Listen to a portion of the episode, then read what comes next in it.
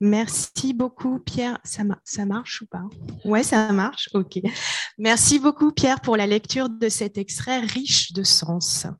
Alors, les sens, justement, ils seront au cœur de notre programme de la matinée, qui a pour thème patrimonialiser les sens, un défi?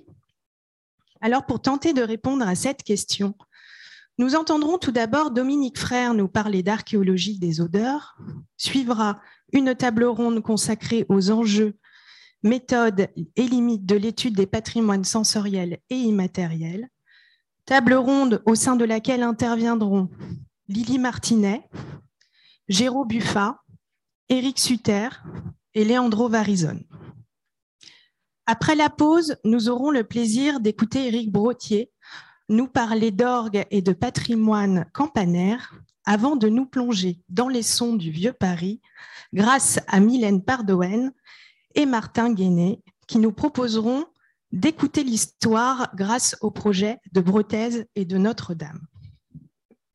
Alors pour commencer ce périple sensoriel, nous allons nous tourner maintenant vers l'archéologie.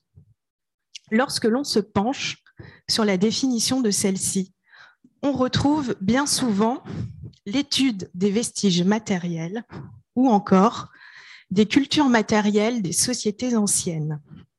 Dans son guide des méthodes de l'archéologie, Alain Schnapp nous précise même que pour l'archéologue, le passé est matière. Comment donc ces terre-à-terre d'archéologues peuvent-ils alors saisir l'immatériel, eux qui ont pour principal sujet d'étude la matière pour tenter de répondre à cette question et d'y voir plus clair, nous accueillons dès à présent notre premier intervenant,